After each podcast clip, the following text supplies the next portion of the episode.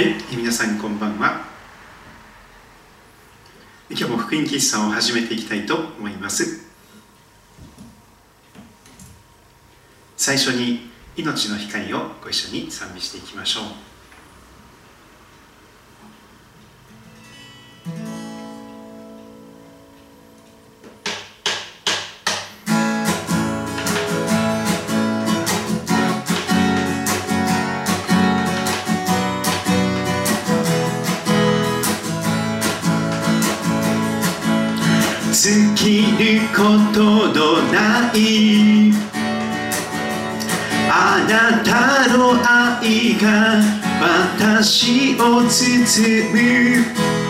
あふれる喜びすべてのものがあなたを歌う闇を消し去る。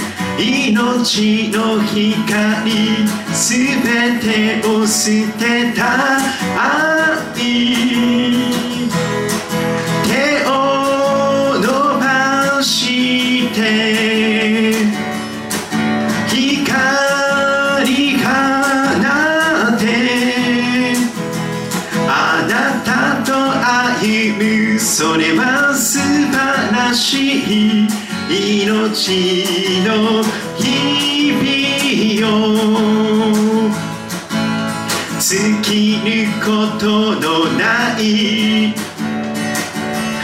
あなたの愛が私を包む。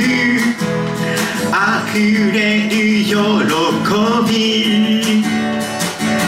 すべてのものがあなたを歌う。闇を消し去る。命の光。すべてを捨てた愛。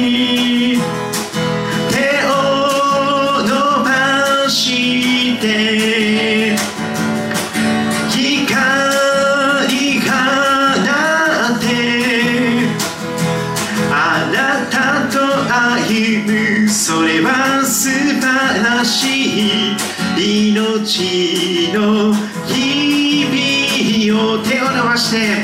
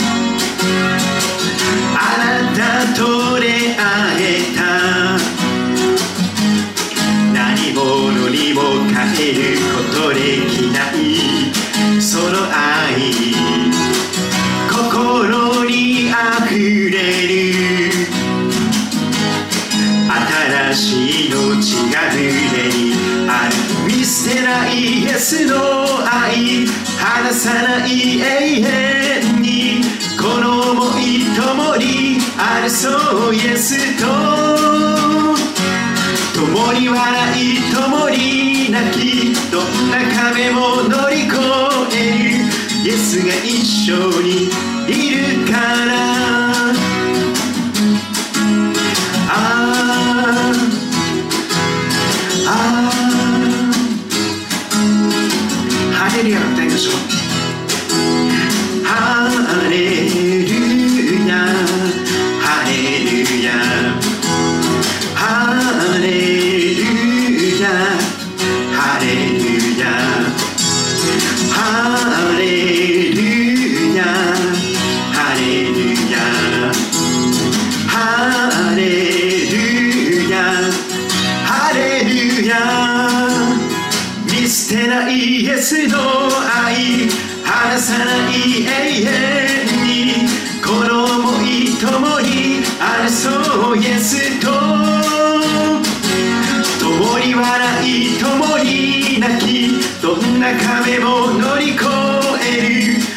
が一緒にいるから見捨てないイエスの愛離さない永遠にこの想い共にある。そうイエスと共に笑い共に泣きどんな壁も乗り越える。イエスが一緒にいるから。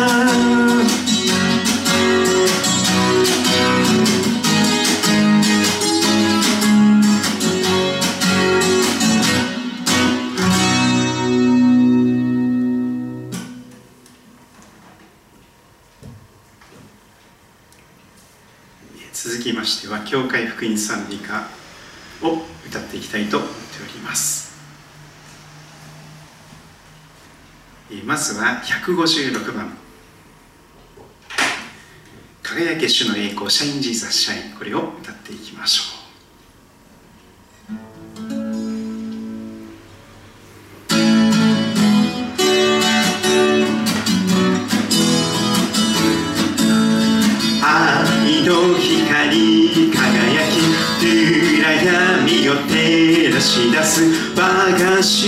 イエスよの光自由を与える力命の御言葉輝け主の栄光地の上に心を燃やしたまえ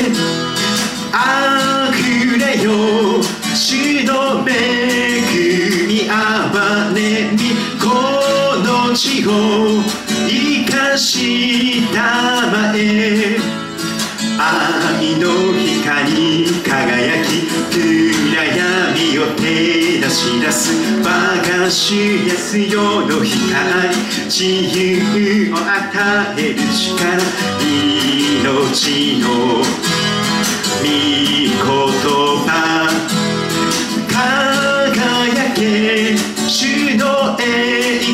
光地の上に心を燃やしたまえあふれよ主の恵みあばねみこの地を生かしたまえ輝け輝け主の栄光地の上に。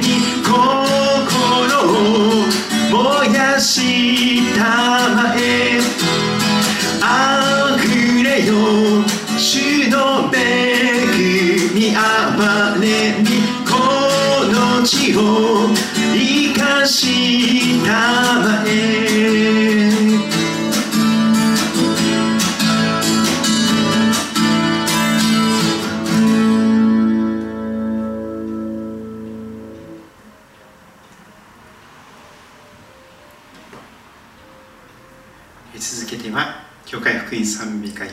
13番「望みも消えゆくまでに」この歌を歌っていきたいと思います。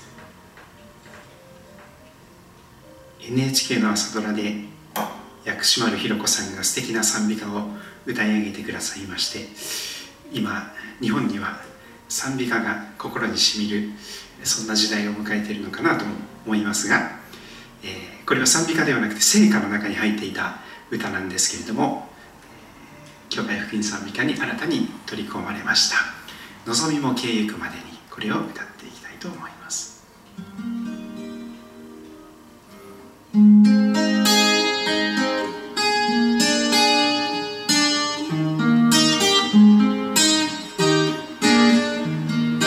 望みも消えゆくまでに世の嵐に悩む時数えてみよ主の恵み。長心は安きをえ数えよ主の恵み。数えよ主の恵み。数えよ一つずつ数えてみよ主の恵み。主の玉石十字架を担いきれず沈む時数えてみよ主の恵みつぶやきなどいかであら数えよ主の恵み数えよ主の恵み。数えよ一つずつ数えてみよ主の恵み世の楽しみと道しき長心を誘う時。数えてみよ主の恵み。天津国の幸に弱。数えよ主の恵み。数えよ主の恵み。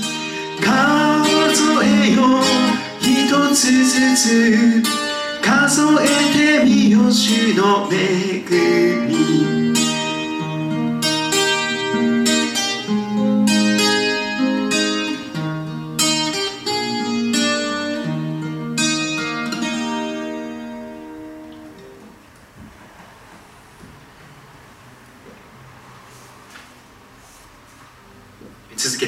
けて教会福音賛美が47番「叫べ全地を」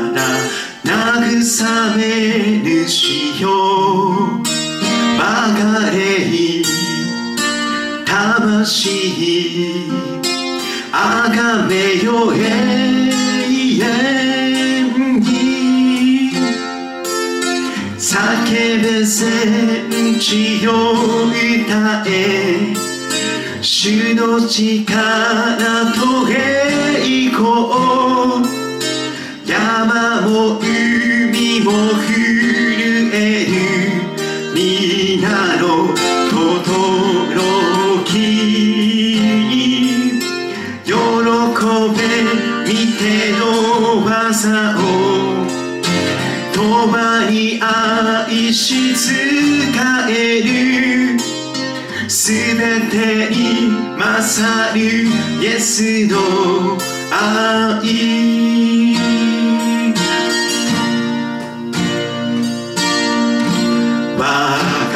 主イエスよ。救いのき主の愛讃える命の鍵。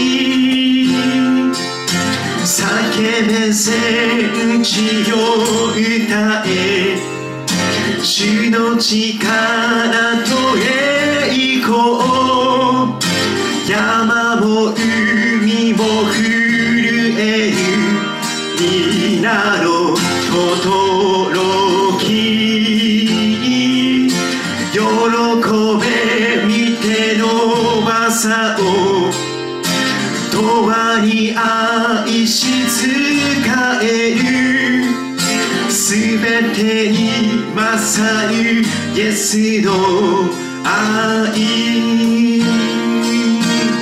叫べ戦地を。叫べ戦地を。歌え主の力と栄光山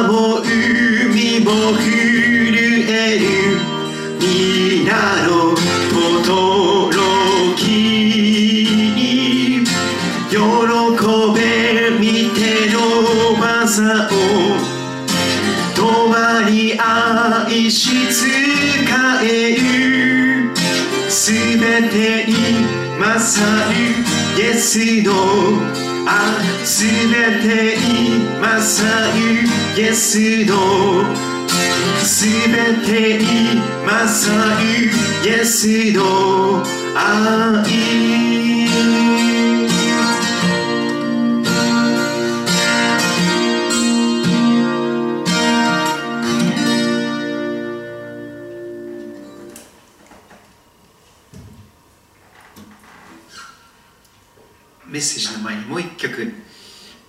世界中で一番一番有名な賛美歌の一つかもしれません。日本では聖歌の229番の歌詞が有名なんですけども驚くばかりの「アメージング・グレイス」この歌を持って賛美を捧げましょう。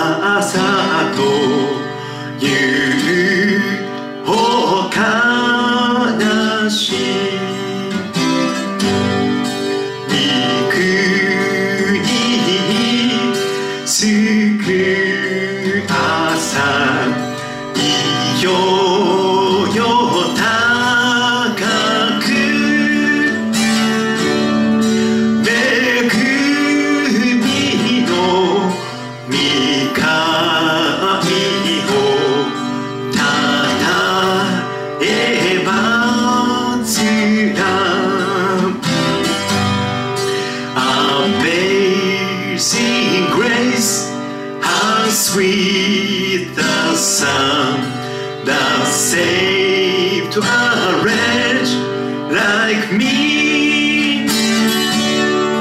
I once was lost, but now I'm found. Was blind, but now I see.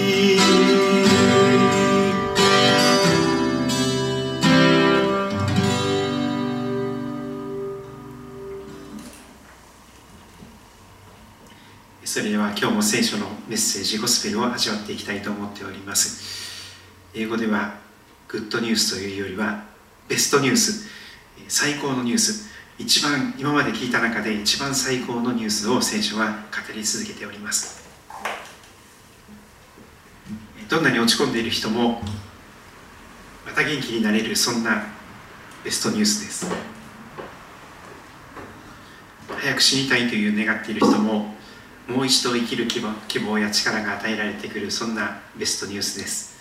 そのゴスペルを味わっていきたいと思いますがまず短く祈りたいと思います。お祈りを捧げましょう。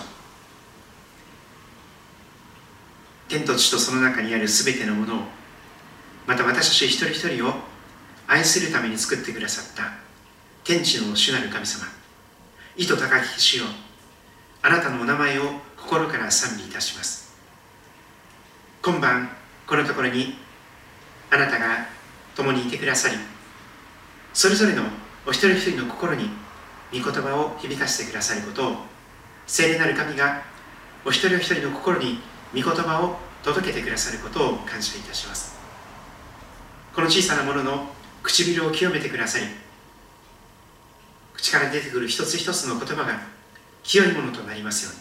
そして人を救うあなたの御声が響きますようにと心から願います。主をお語りください。しもべは聞いております。愛する主イエス・キリストのお名前を通してお祈りいたします。アーメン。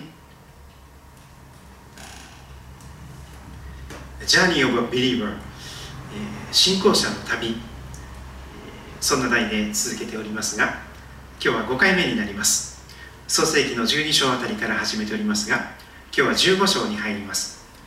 創世記旧約聖書の創世記15章1節から6節味わっていきたいと思っております。聖書をお持ちの方はご自分の聖書を開いてその箇所を開いてですねそして実際に目で追いながら耳を傾けながらその聖書の言葉をじっくりと味わっていただけたらと思います。聖書はとっつきにくい本かもしれません。でも創世記は波乱万丈の大河ドラマのようなそういう本です。歴史的な事実の中で神が天と地を創造したという世界のルーツから始まって最初の人アダムとエヴァエデンの園から始まって楽園から追放されていくその様子。そしてそこから人類最初の殺人事件が起こっていくカインとアベルの事件。それからずっと言ってですねノアの箱舟の時代になったりまたその後ですねたった8人の人から人類がまた新たに再出発していきますがその中でアブラムという人物がこの白羽の矢が当たりましてこの旅人として信仰の旅人として神様に招かれていく。そしてこのアブラムを通して全世界の全ての人たちが祝福を受けていく。アブラムの子孫を通して特にその主イエス・キリストを通して全世界の全ての国民に神の祝福が余すところなく届けられていく。そんな旅の始まりの部分です。今日は15章の1節から6節を耳を傾けていきたいと思います。スターダストという題をつけました。いつものように起承転結で4つの部分に分けております。木の部分は励まされる必要があったアブラムの姿です。この時はまだアブラムという名前でした。やがてアブラハムという名前をいただくんですけども新しい名前を。神様はこの時にはまだ新しい名前を与えられておりません。ですからアブラムという名前です。歯が入りますからやがて入れ歯をした人アブラハムというふうに覚えていただけたらと思います。最初はアブラムでした。15章1節。これらの出来事の後75歳から旅を始めましてそしてどこに行くかは分からないで目的地を知らないで神様の導きだけに頼って神様だけを頼ってそして旅が始まっていきました。そしてさまざまないろんな出来事がありました。危機になってそしてエジプトに避難していく時がありましたね。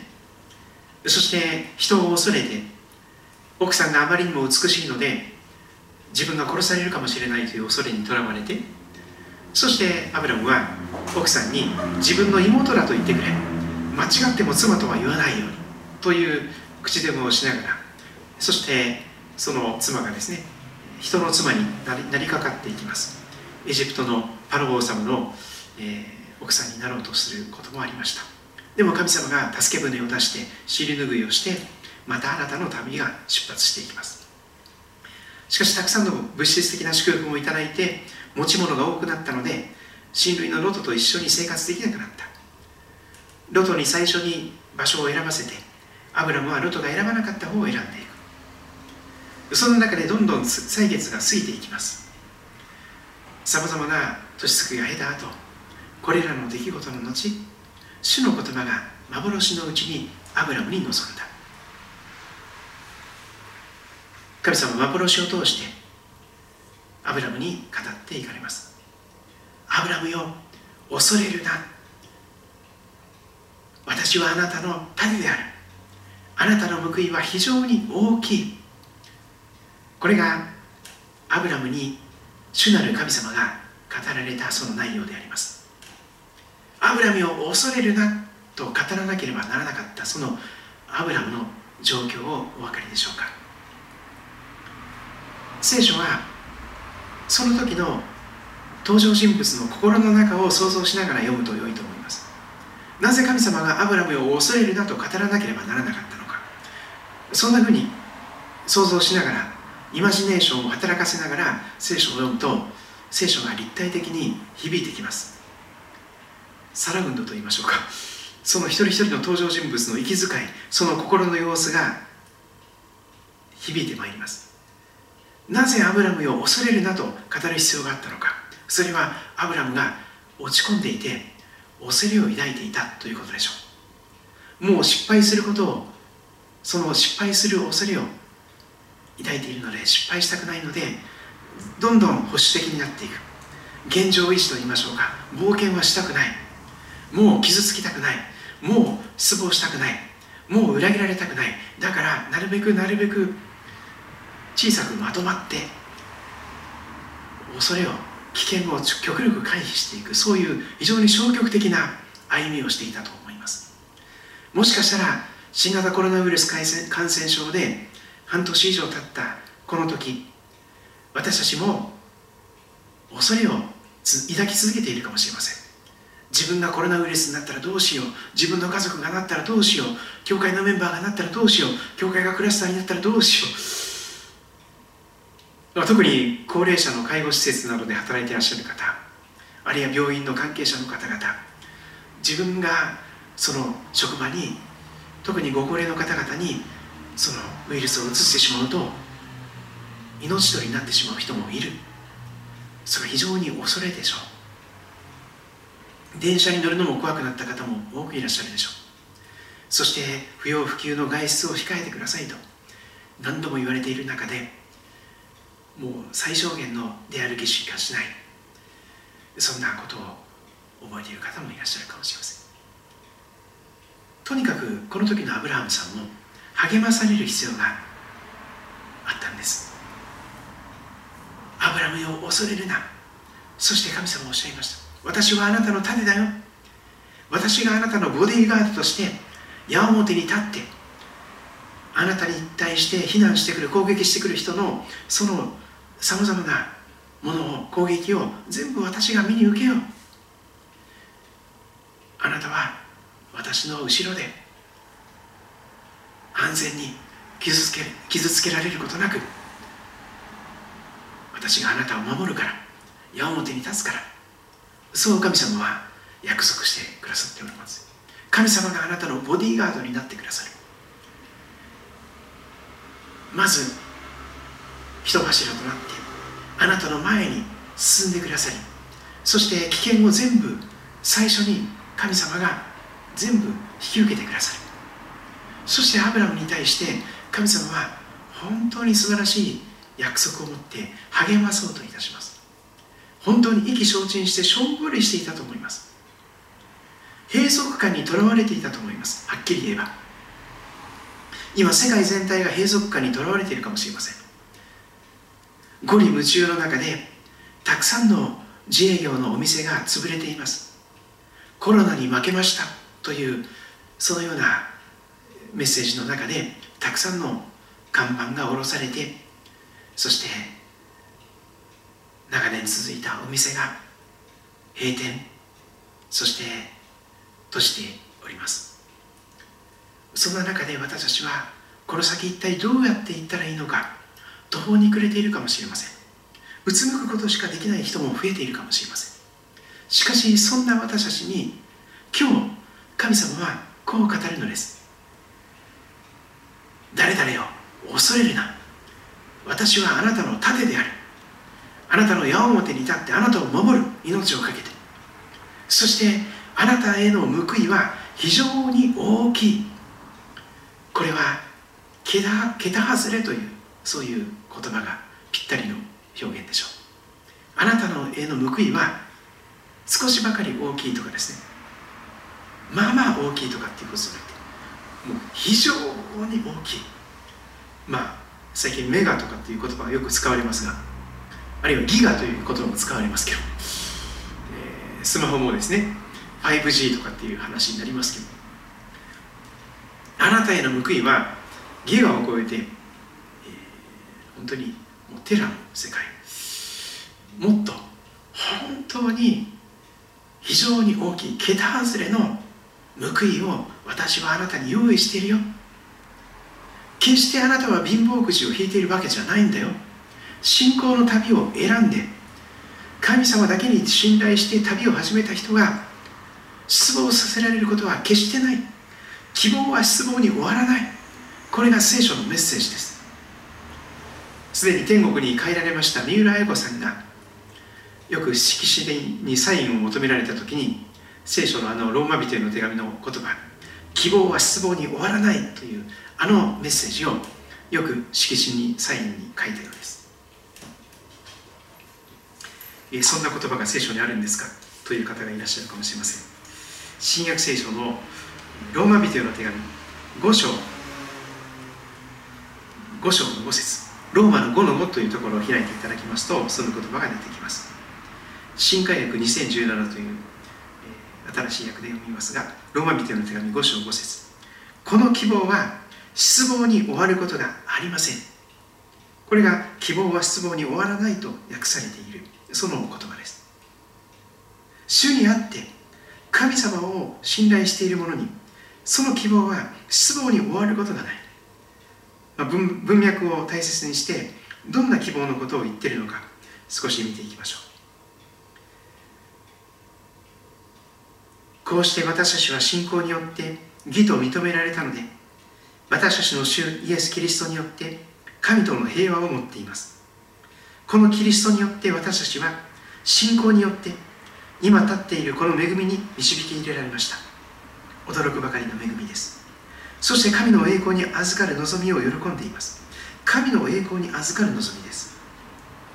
そればかりではなく苦難さえも喜んでいます。苦難困難さえも喜んでいます。なぜか。それは苦難が忍耐を生み出し忍耐が練られた品性を生み出し練られた品性が希望を生み出すと私たちは知っているからです。この希望です。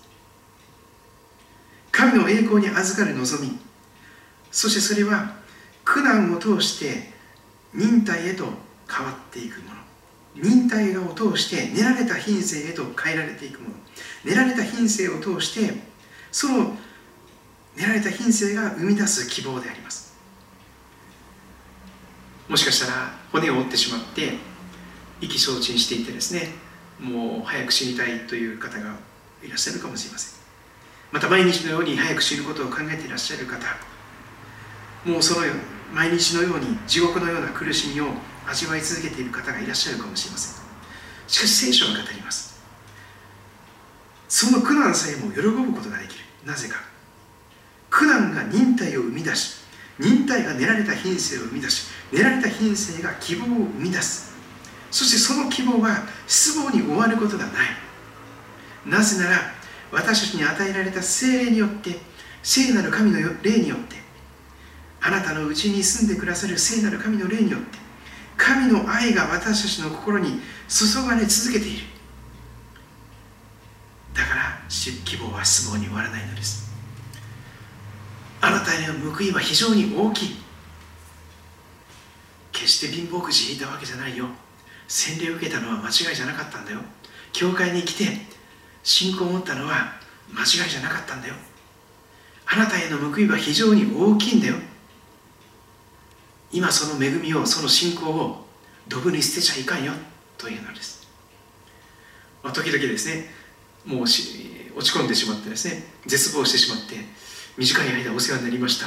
もう私の収納ボックスはいりませんとかっていう人がいるかもしれませんけれどもそんな簡単に恵みをドブに捨ててはいけません。神様は私はあなたを離れずあなたを捨てないと約束しています。見よ私は世の終わりまでいつもあなた方と共にいますとこの方はおっしゃっております。あなたへの報いは大きいんです。チートばかしのちっちゃな恵みではないんです。報いではないんです。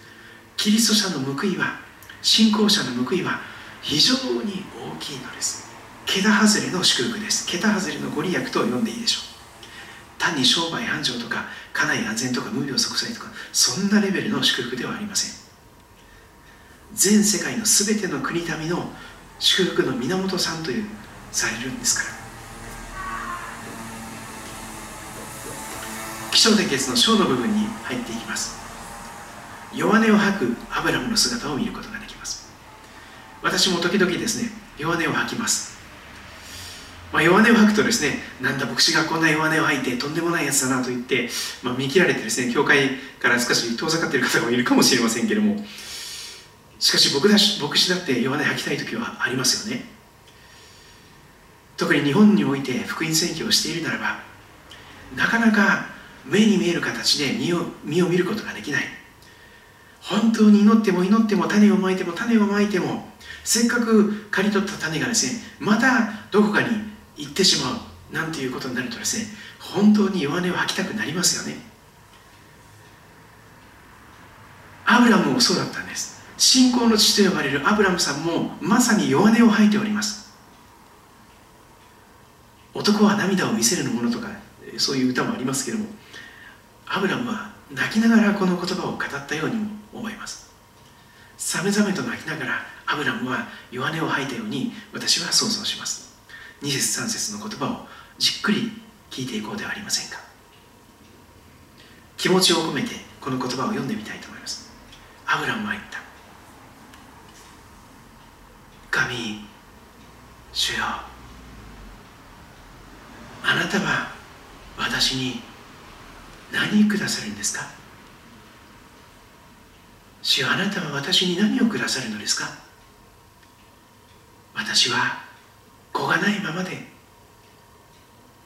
死のうとしています。もう年です。私の家の相続人はダマスコのエリエゼルなのでしょうか。さらにアブラムは言います。ご覧ください。あなたが子孫を私にくださらないのでくださらなかったので、まあ、過去完了形を使ってます。もう終わってる。もうこの先何年長く生きたとしても神様はくださらなかったという人生で終わ終わると確信しています。見てください神様。あなたが子孫を私にくださらなかったので私の家のしもべがどうせ私の後取りになるんでしょう。これが弱音ではなくて何ですか？何ですか？静かな諦めの境地に達しているアブラムの姿を思います。期待して胸膨らませてときめかせて神様についていく旅を始めたけど私は間違っていたと後悔しています。何のご利益があったんでしょうか？信じて旅を始めてどんないいことがあったんでしょうか？何もなかったように思います。そういう非常に落ち込んで弱くなっている。もう沈むところまで沈んでしまったような。もうそこから這い上がってくることはできないような。泥沼にブクブクと沈みかけている。そういう状況であります。まさに弱音を吐いてさめざめと涙を流しながらアブラムはこの言葉を語っているように思います。本音を自分の心を吸い出してアブラムは神様に本音を申し上げています。これは一番素晴らしい祈りです。心を注ぎ出す祈り。本音で神様にぶつかっていく。本音を神様に打ち明けていく。神様の前でいい格好をしない。神様の前で背伸びをしない。神様の前で本音と建前を使い分けて仮面をかぶってですね良い信仰者の立派な信仰者の仮面をかぶって神様感謝します。ハレルヤありがとうございます。感謝します。なんてそんなこと言ってるうちはですね全然解決にならないでしょ。う弱音を吐いていいんですよ。本音で神様に愚痴を弱音をぐちぐちぐちぐちと言ってみてください。つぶやいてみてください。Twitter とか Facebook につぶやくのもいいんですけども不特定多数のいろんな人にそれを、えー、発信しますと。不必要な誤解を生みますし不必要な心配をしたしあるいはですねさまざまな、えー、何かバッシングといいましょうか炎上するといいましょうかもっとしっかりしなきゃダメじゃないのとかって余計叱られたりしてですね余計なんかとんでもないことにはまっていきますのでそういう本音はですねよほど注意してじゃないと SNS に発信しない方がいいと思います。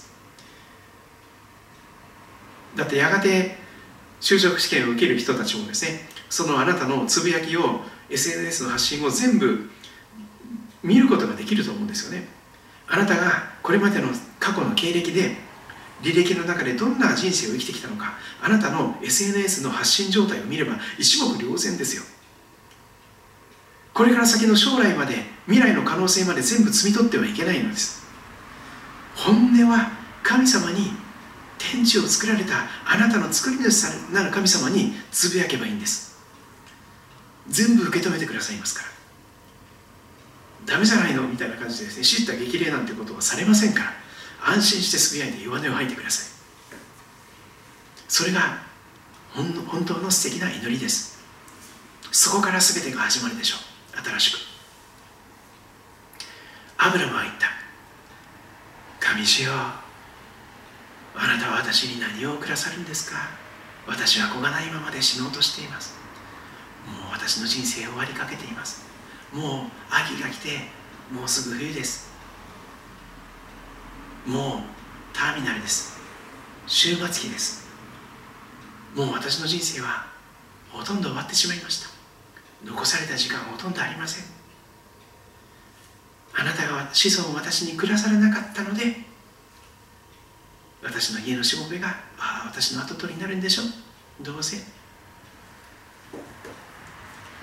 それに対して神様はどんな言葉をかけてくださったんでしょうか？4節から見ていきましょう。転じる部分です。神様はどんなにうつむくことしかできない人も目を転じさせて天を見上げることができるようにしてくださいます。坂本九さんの歌ではありませんが上を向いて歩こうよ。そんな風に励ましてくださるんです。すると見よ主の言葉が彼に望んだ。星降る夜スターダストの夜。静かに夜露のように神の言葉が五臓六腑にアブラムの五臓六腑に染み渡っていきます。神様の愛が神様の思いやりがその優しさがアブラムの心に五臓六腑に染み渡っていきます。主の言葉が望んだんです。そしてこの言葉でした。そのものがあなたの後を継いではならない。ダマスコのエリエゼルなんていう人物があなたの後を継いではならない。イシュマエルでもない。ただあなたのあなた自身から生まれ出てくるもの。あなたとサラの間に生まれ出てくるものがあなたの後を継がなければならない。そして主は彼を外に連れ出して言われます。ちょっとこの星空の下で散歩しようよ。気分転換しよう。出ておいで。引きこもっているような。落ち込む落ち込んで意気消沈して弱音を吐くことしかできない。うつむくことしかできない。全てを期待することができない。もう全てが絶病的でどうしようもない中で毎日悶々と早く死ぬことしか考えてなかったかもしれないこのアブラムさんに神様おっしゃるんです。さあ天を見上げてごらん。星を一つ一つ数えてごらん。もう満天の星空だったと思います。まさにスターダスト。土地の塵のように。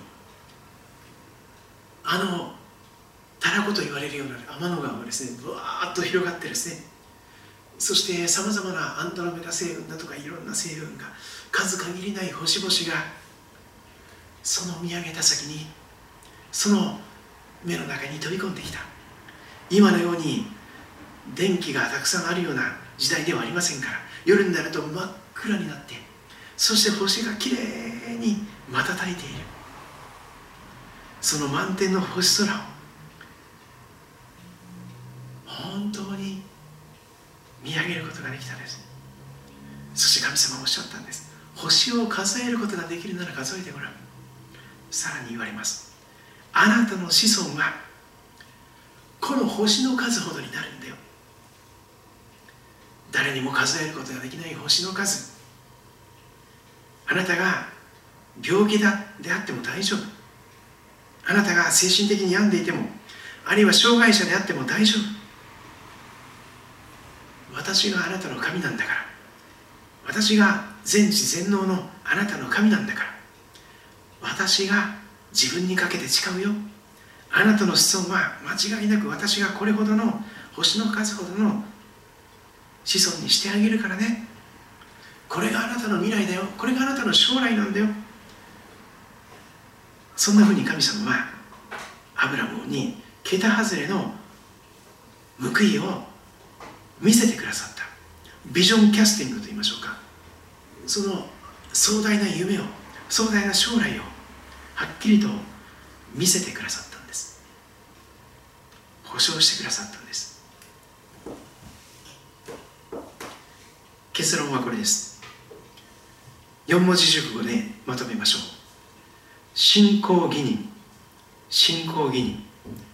この言葉は信仰的な4文字熟語の中で最も素晴らしい4文字熟語でしょう。アブラムは主を信じた。それでそれが彼の義と認められたと聖書は語ります。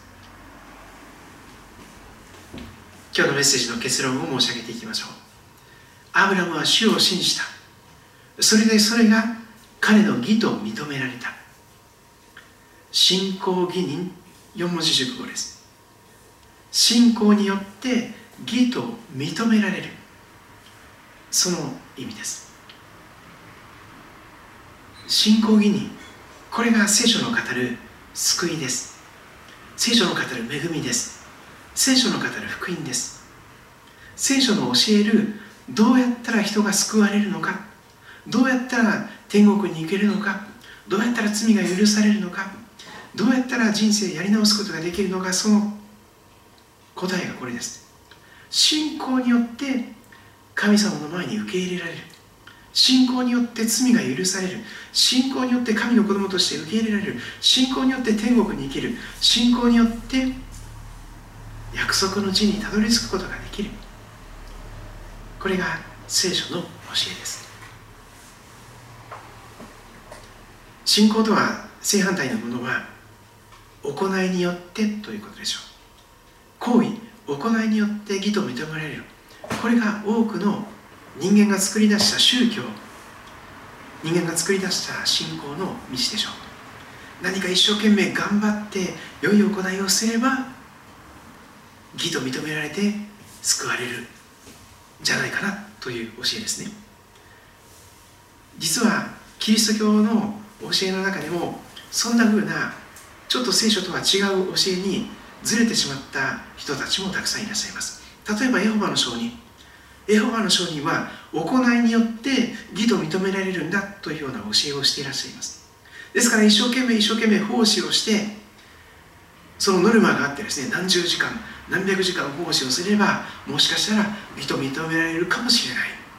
というような教えだと思います。しかし聖書が本当にそんなことを言ってるんでしょうか？アブラムは主を信じた。それでそれが彼の義と認められたと書いてあるではありませんか。新約聖書だけではありません。旧約聖書の時から信仰によって人は義と認められるんだ。逆に言えば行いによっては誰も義と認められないんだよ。どんなに滝に打たれて修行してどんなに血のにじむようなどんなに知恵が吐くような訓練をして特訓をしたとしても行いによって義と認められる人は誰一人いないんだよ。義人はいない一人もいない。誰も彼もが腐り果てて正しい人は一人もいないというのが聖書の教えなのです。ぜひ皆さん信仰によって義と認められるそのことをぜひ覚えながら聖書に耳を傾けていただけたらと願ってやみません。最後に「すべての良きもので」という歌を、えー、持って賛美を捧げていきたいと思います。これは神様に対するレスポンスの応答の歌なんです。まず神様が全ての良きもので私たちを祝福してくださったんだということを聖書は語っています。先行する恵みと言います。私たちが何かを捧げる前にまず神様が全ての良きものを惜しげもなく与えてくださった。それが聖書の語る福音なんです。まず神様が一番素晴らしい愛する一人息子でさえもその命でさえも私たちに与えてくださった。そしてグッドでもないベターでもないベスト。一番良いものを出し惜しみすることなくあなたに全ての良きものであなたを祝福してくださった。だからこそそれが分かった。私たちは全ての良きもので今持てるベストを尽くして神様を褒めたたえていきたい。今持てる最高のものを神様にお返ししていきたい。そんなことを自然に願うものになります。それこそが最高に素晴らしい礼拝と言えるでしょう。最高に素晴らしい賛美とも言えるでしょう。全ての良きものでこの歌を最後に歌っていきたいと思います。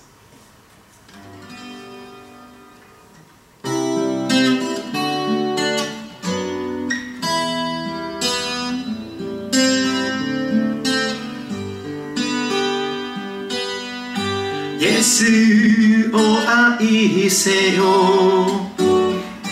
心尽くして。彼は私のために死なれた。イエスをあがめよ心尽くして。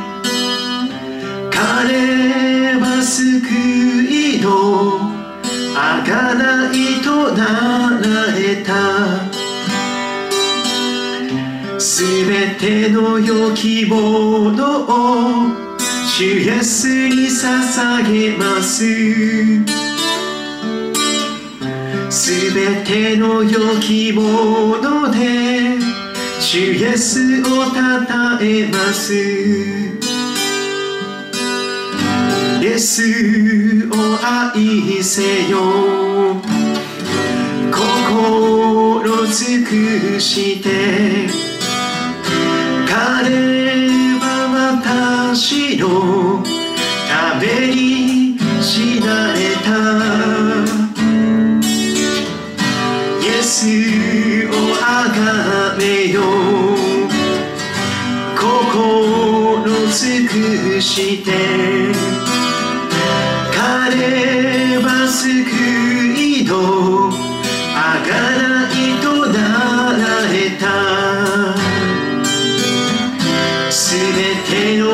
きものを主イエスに捧げます。すべての良きもので主イエスをたたえます。すべての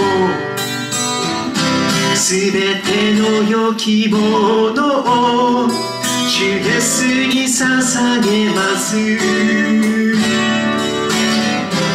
すべての良きもので主イエスをたたえます。主イエスを。主イエスをたたえます。主イエスを。主イエスをたたえます。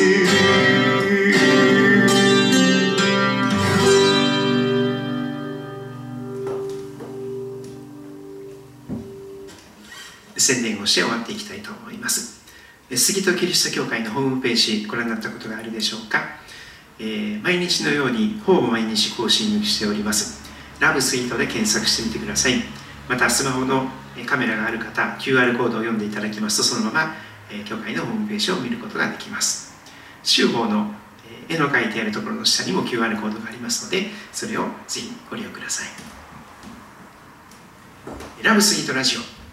3月3日から、えー、ほぼ毎日更新をしております。埼玉県北葛飾郡杉戸町から、えー、世界に向けてネットキャネットでポッドキャストというんですけどもネットラジオですね、えー、75%ぐらい日本からアクセスがありますが25%ぐらいは海外から、えー、アクセスがあったりします。日本語で発信しているんですけどもそれだけ日本語を、えー、お聞きになる方がですねえー、まあ、楽しみにしてくださっていることだと思いますが、えー、ぜひですね、えー、あの皆さんも、え一度はお聞きになってみてくださればと思います。また毎週、え教会はですね月曜日と祝日以外は、えー、開けております、え朝8時半から夜9時ぐらいまで開けております。火曜日から日曜日にかけてですねぜひ、お伝えください。日曜日は朝10時から10時半からと夜8時から2回ほど集まる礼拝をしております。マスクを持ってお伝えください。3密を避ける形で環境を良くして、えー、また座る場所も考えて、えー、礼拝をしておりますのでぜひお伝えください。地図をいつもご紹介しておりますが一番近い駅は東武動物公園の駅です。北千住からは30分ぐらいでしょうか。東武スカイツリーラインですね。この駅から日光線と伊勢崎線に分かれます。日光線は日光の方に行きます。伊勢崎線は群馬の伊勢崎の方に向かいます。東口から出て古利根川を渡りますと杉戸町に入ります、え、迷わなければ、えー、10分ぐらいで来れます、え、旧日光街道、え、宿場町、え、杉戸宿です。が、え、杉戸高校とか JA とか町の役場がある通りになっております。白い箱型の建物です。ぜひ遊びに来てください。4号線バイパスでない4号線も近くを走っております。ツーリングが好きな方またサイクリング好きな方またウォーキング好きな方ぜひ、えー、天気の良い日にはですね顔を出していただけますと感謝であります。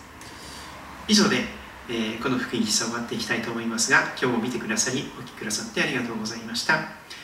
あなたの上に神様の祝福と恵みと導きが豊かにありますようにとお祈りいたします。それではまたお会いしましょう。ごきげんよう。God bless you.